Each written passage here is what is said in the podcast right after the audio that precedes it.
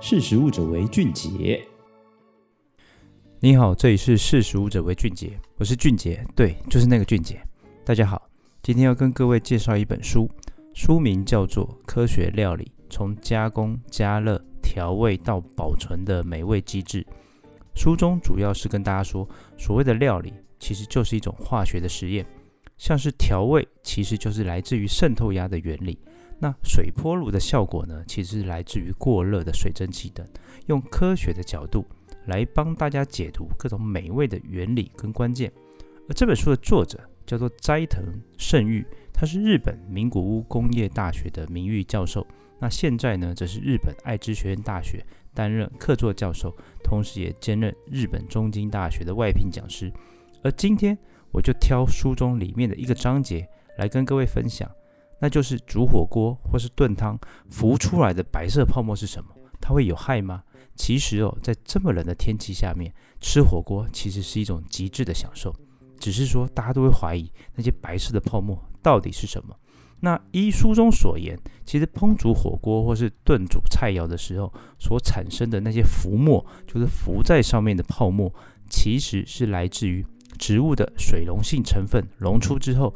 经由热变性凝固的物质，那如果是所谓的植物性的食材，那就是植物性蛋白质或是部分的植物纤维。那如果是动物性的食材呢，则是血液或是淋巴液等的固化物。其实，在欧美地区哦，你血液本身会当做香肠的食材来利用，所以不管是所谓的植物性食材或是动物性食材，只要食材经过充分的事前处理，去除掉。脏污、有害成分，那这些浮沫其实就不会有问题哦。那换言之，这些浮沫其实也不一定要捞掉，因为就营养的观点来说，捞掉反而是浪费。只不过从外观跟风味的观点来看哦，那就是另外一回事了。因为这些浮沫本身带有杂味，它捞掉之后呢，其实能够显现清爽细致的风味。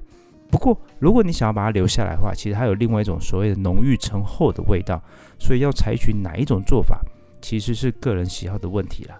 但就外观来讲，坦白来讲，捞掉会比较好，因为带有褐色杂质的浮沫跟色泽清爽沉静，哪一种会比较引起人们的食欲，其实高下立见。